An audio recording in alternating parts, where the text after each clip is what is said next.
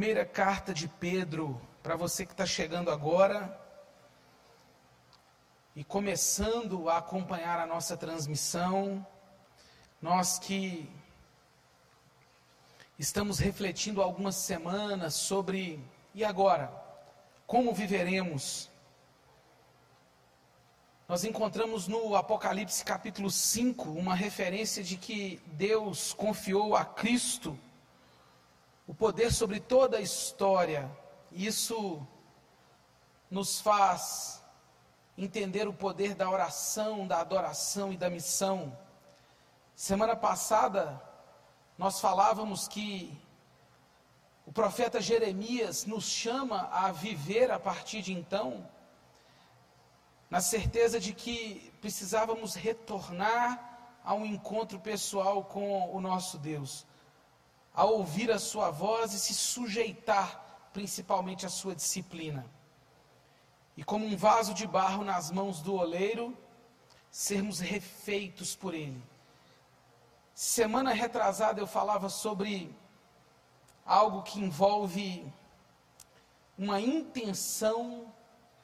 Semana passada eu falava sobre sujeição. Mas hoje eu quero falar sobre peregrinação. E Pedro nos ensina muito sobre isso no seu capítulo 1, a partir do verso 1. Eu gostaria que você acompanhasse a leitura do texto bíblico. Diz o seguinte: olha. Pedro, apóstolo de Jesus Cristo, aos eleitos que são forasteiros da dispersão no ponto, Galácia, Capadócia, Ásia e Bitínia, eleitos segundo a presciência de Deus Pai em santificação do Espírito para a obediência e a aspersão do sangue de Jesus Cristo, graça e paz vos sejam multiplicadas. Bendito Deus e Pai de nosso Senhor Jesus Cristo, que segundo a sua muita misericórdia nos regenerou para uma viva esperança mediante a ressurreição de Jesus Cristo dentre os mortos, para uma herança incorruptível, sem mácula, imarcessível reservada nos céus para vós outros, que sois guardados pelo poder de Deus, mediante a fé, para a salvação preparada para revelar-se no último tempo.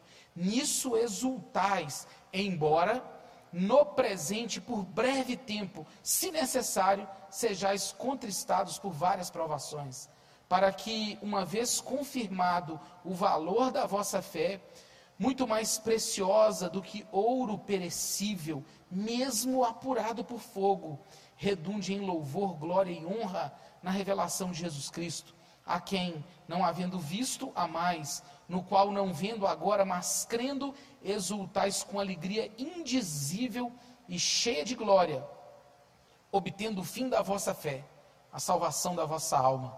Foi a respeito dessa salvação que os profetas indagaram, inquiriram os quais profetizaram acerca da graça a vós outros destinada, investigando atentamente qual a ocasião ou quais as circunstâncias oportunas indicadas pelo Espírito de Cristo que neles estava, ao dar de antemão testemunho sobre os sofrimentos referentes a Cristo e sobre as glórias que os seguiriam.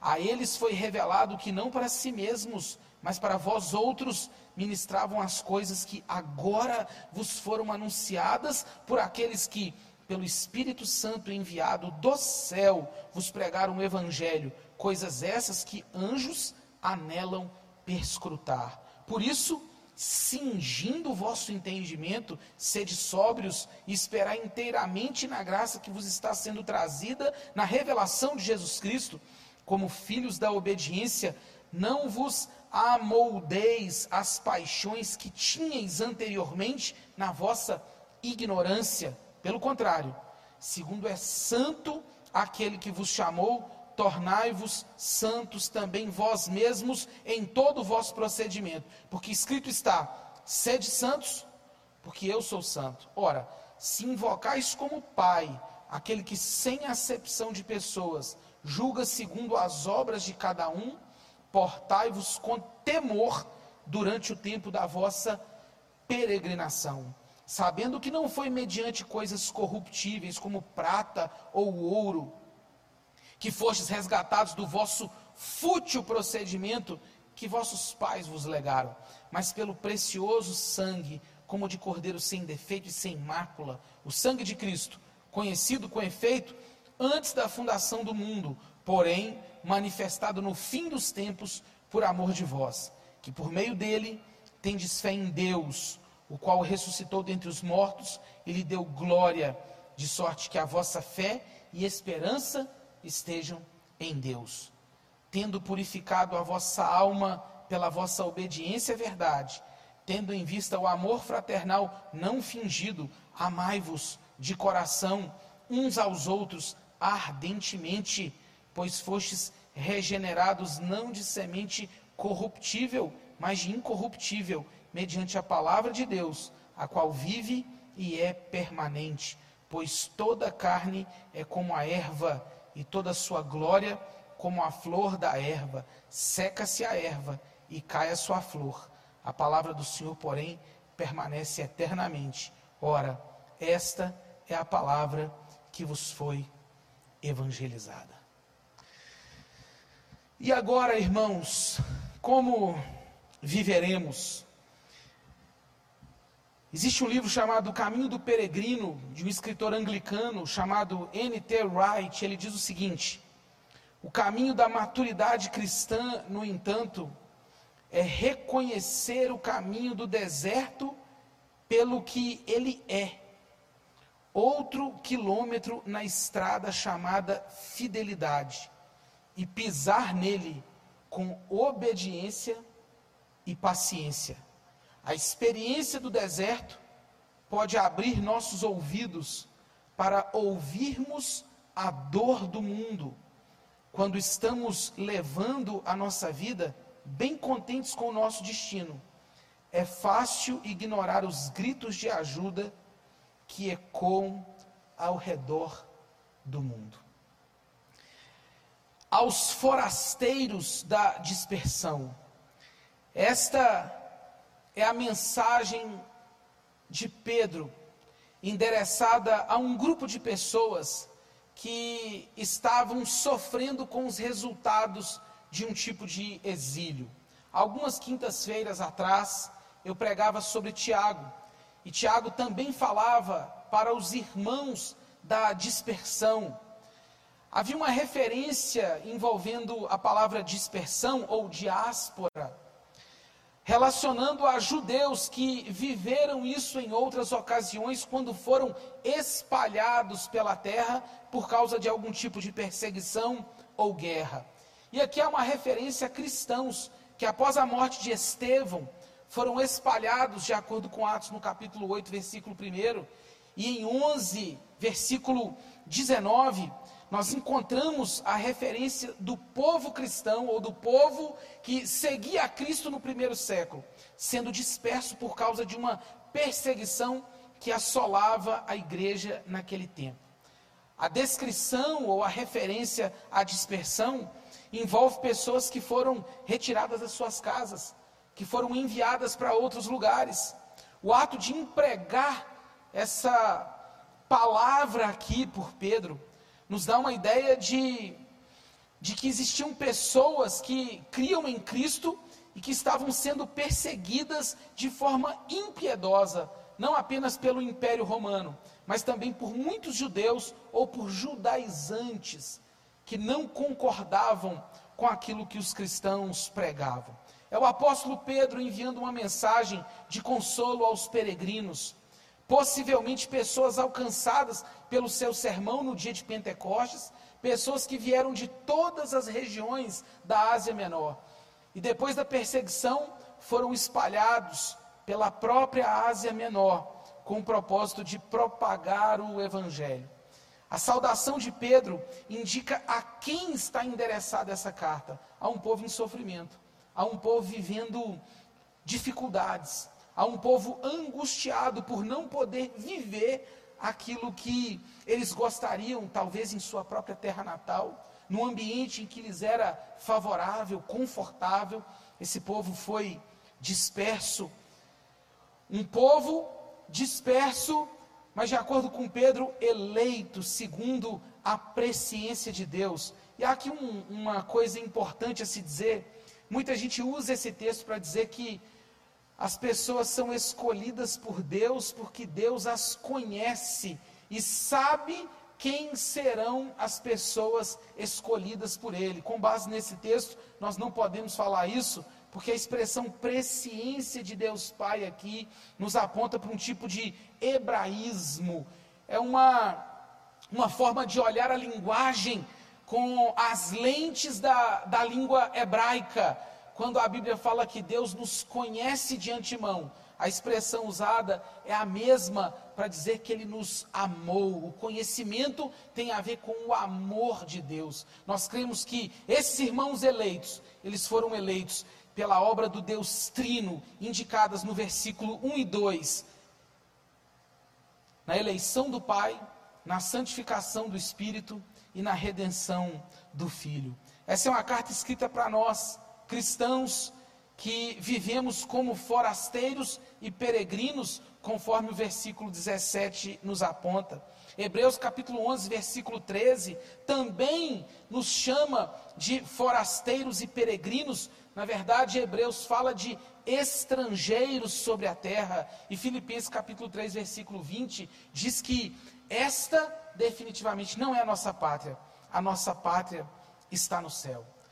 Quando lemos a primeira epístola de Pedro, é como se nós estivéssemos olhando para nós mesmos identificando que a Bíblia o tempo inteiro chama o cristão ou o povo de Deus de um povo peregrino, em busca de um refúgio, a caminho de um lugar. Ele está em uma jornada e não possui terra própria, não possui própria habitação, ele é um andante, um caminhante, não apenas um estranho, mas um andante, aguardando a promessa que se concretizará a seu favor. Todos nós, irmãos, exortados como peregrinos e forasteiros que somos, recebemos essa instrução do apóstolo Pedro. E logo de quem? Do apóstolo Pedro. Uma mensagem para tantas pessoas que não se sentem em casa, que não compartilham da mesma linguagem, pessoas que não se sentem adequadas e que sentem uma saudade estranha de algo que não conseguem explicar. Esse é o cristão, um peregrino, caminhando na direção da promessa de Deus, sobrevivendo a um deserto de serpentes abrasadoras, deixando para trás, como dizia John Bunyan, a cidade da destruição, a caminho da nova Jerusalém. Pessoas que entendem que o lugar que estão atravessando não é um lugar de permanência, mas um lugar de, de passagem. E se há algo bonito na Bíblia que descreve a vida de um peregrino, ou a vida de um exilado, ou a vida de alguém que não faz parte daquela realidade, é um dos meus salmos favoritos, que é o Salmo 137, quando eles dizem que às margens do rio da Babilônia, eles se assentavam e choravam lembrando de Sião. E nos salgueiros que lá haviam, eles penduravam as suas harpas. Na verdade, eles dizem assim: pendurávamos as nossas harpas, e os nossos opressores diziam: entoai um cântico de Sião. Como, pois, haveremos de entoar um cântico de Sião em terra estranha?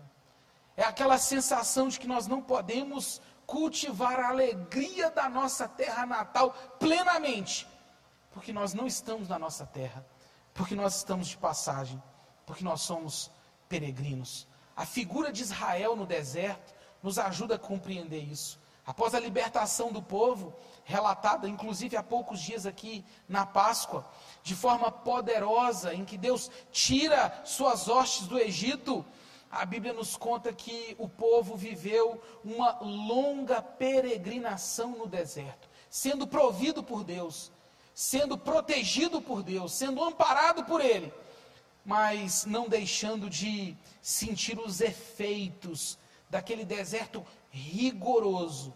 E há um apontamento em Hebreus capítulo 3 e 4 que diz que as pessoas cujo coração perverso de incredulidade, não se firmaram na promessa, os seus cadáveres ali ficaram. Uma dura e forte expressão do autor aos Hebreus, nos dizendo que para ter acesso ao repouso de Deus, para ter acesso à promessa de Deus e para avançar como peregrinos, até a cidade que Deus tem prometido para nós, é preciso crer antes de qualquer coisa. Só que nós não estamos é, estudando hoje, meditando hoje na carta aos Hebreus. A nossa atenção é voltada para a epístola de Pedro. E pense comigo uma coisa: eu recomendo que você leia os evangelhos, olhando, bast olhando bastante para Pedro, e que você leia as cartas de Pedro. A impressão que a gente tem é que ele não parece a mesma pessoa.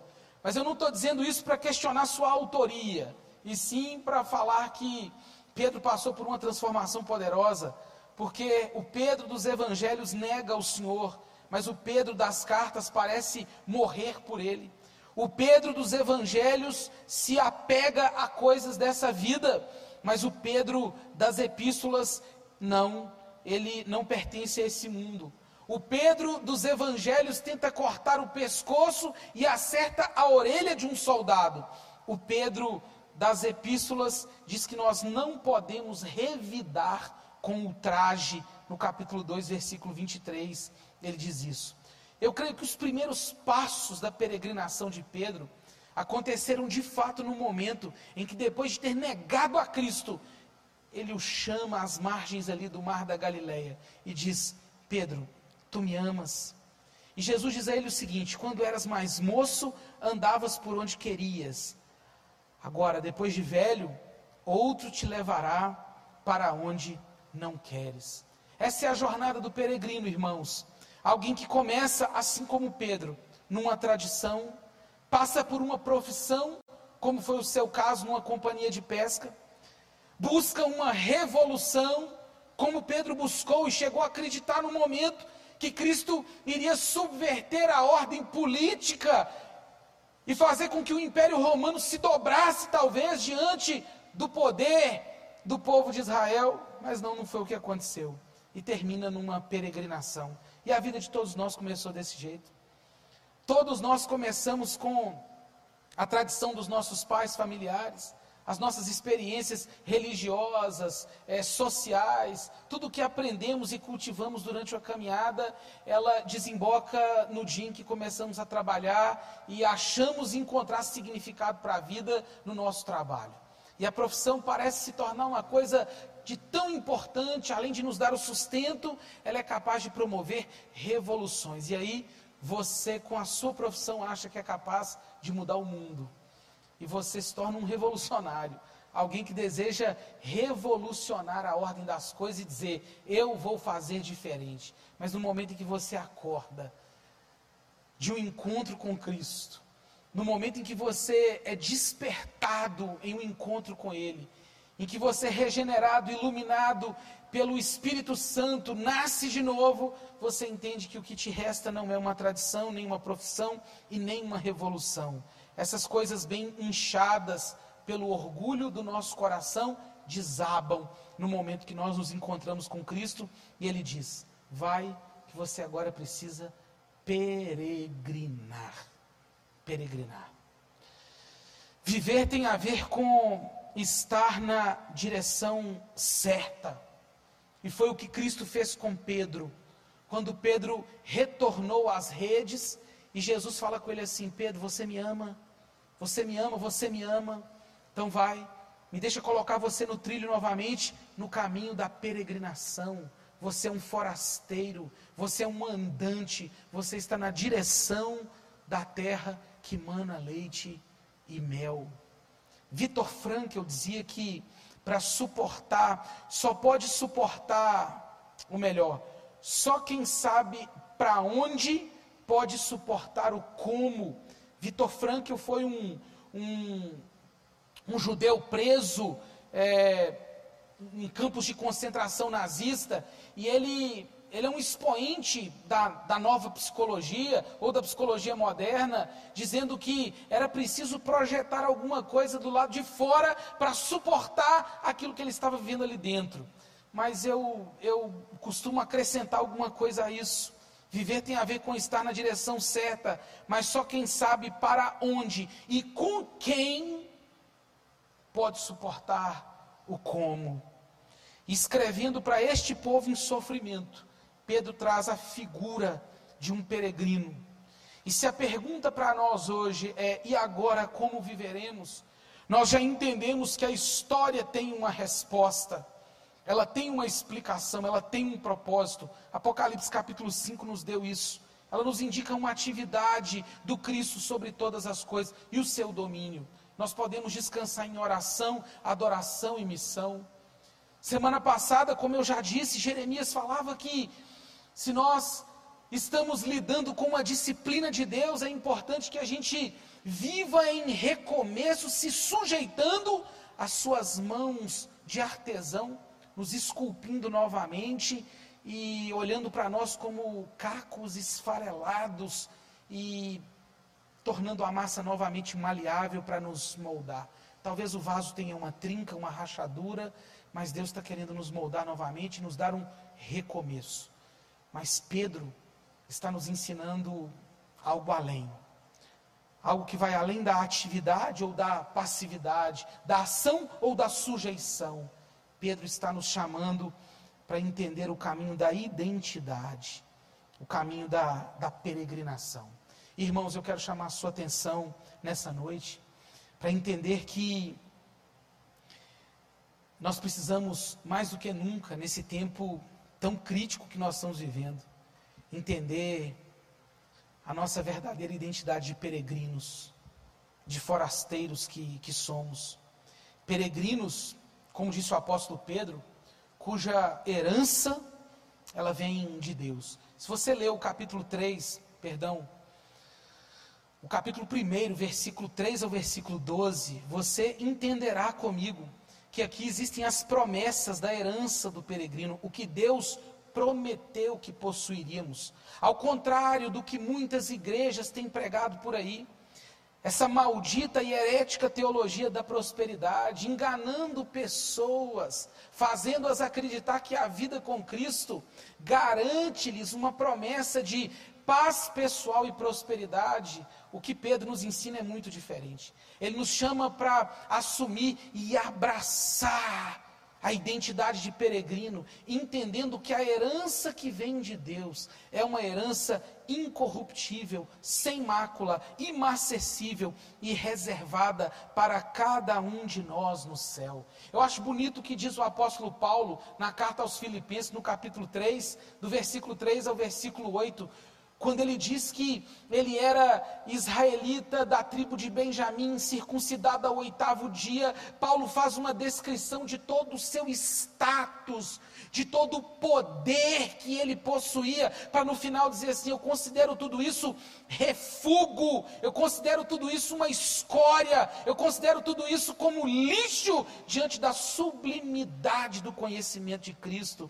A vida do peregrino faz olhar para uma herança que vem de Deus e uma herança indestrutível, pura. Sabe o que significa imacessível? É aquilo que tem que tem viço, frescor. Não é uma coisa velha, é uma coisa nova e protegida de acordo com o versículo 4.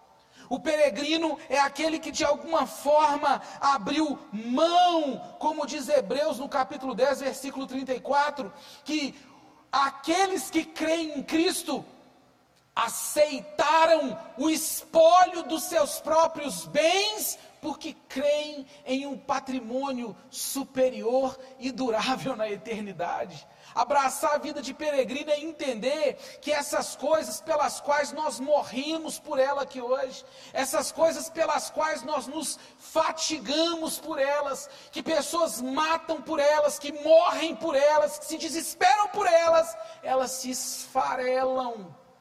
Elas não são duradouras como a herança que vem de Deus, mostrada nesse texto, do versículo 3 ao versículo 12, como uma herança que jamais poderá ser destruída. Quantos milhões o senhor tem no banco? Fala para mim.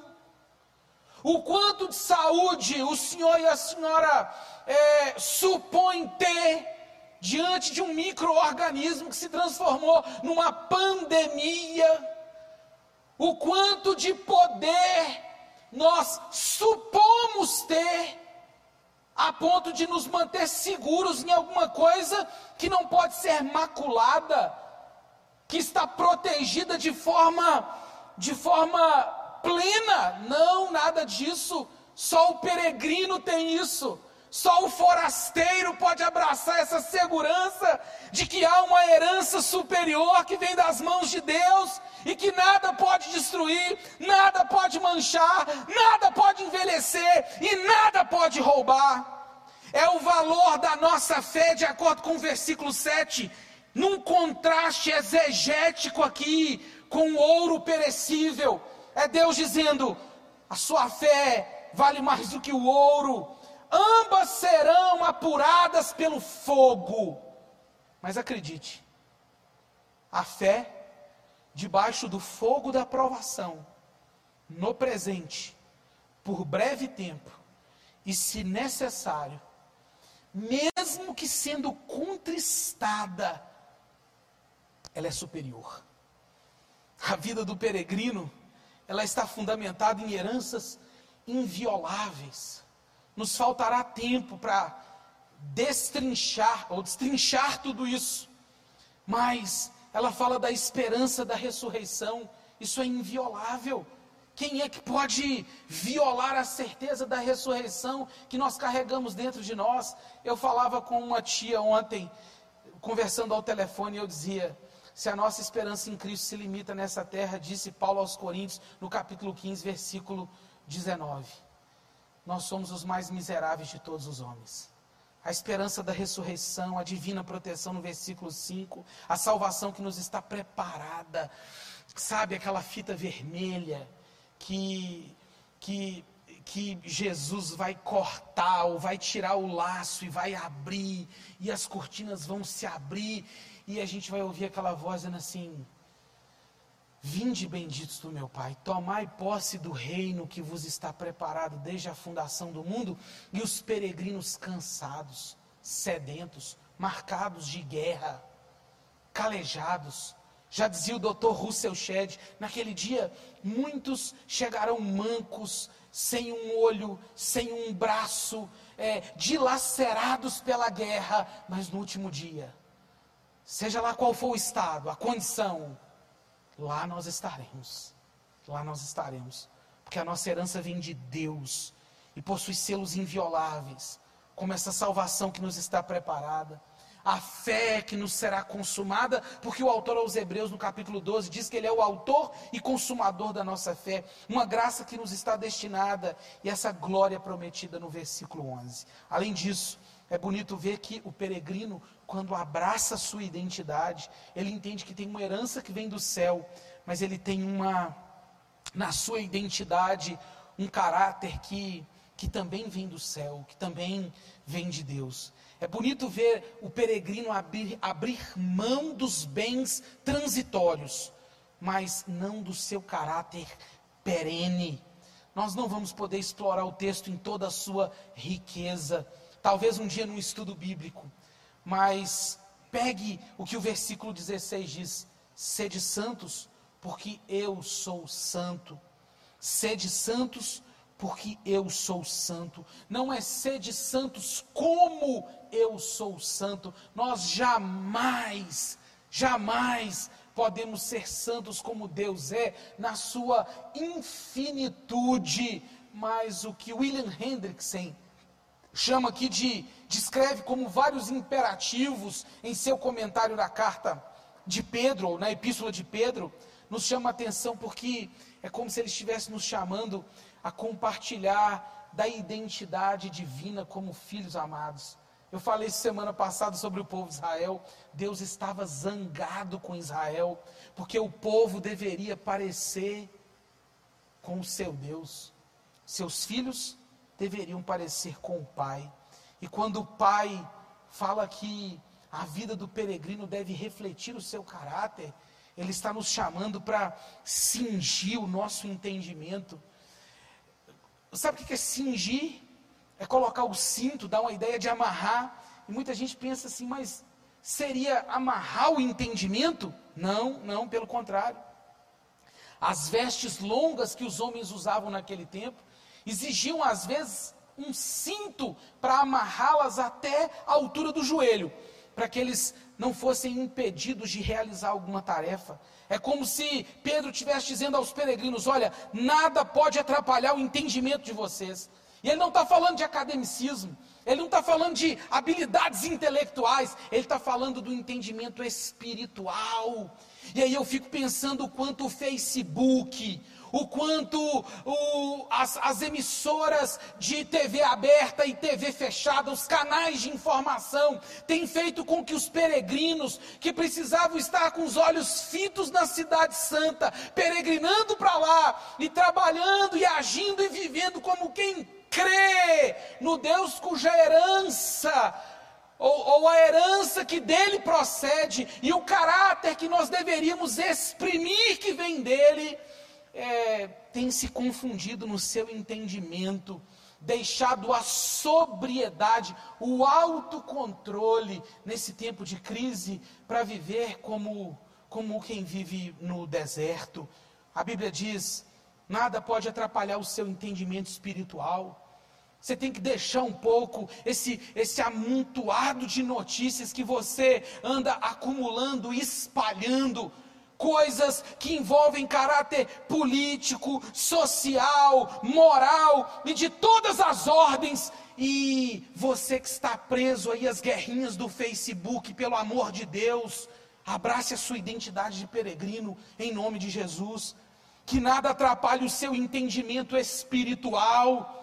Você que está travando guerras homéricas no nível político, em ideologias político-partidárias que você pode ter, é legítimo ter, mas em nome de Jesus, você é um peregrino e o seu partido é o céu, é a eternidade, é a glória de Deus.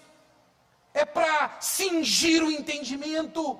Na hora que nós mais precisamos dos peregrinos andando por esse mundo para serem vistos, e as pessoas declararem grandes coisas o Senhor tem feito por eles, nós temos perdido a sobriedade, deixando de esperar inteiramente na graça de Deus e se amoldando, como diz o apóstolo Pedro, as paixões que nós vivíamos no tempo da ignorância.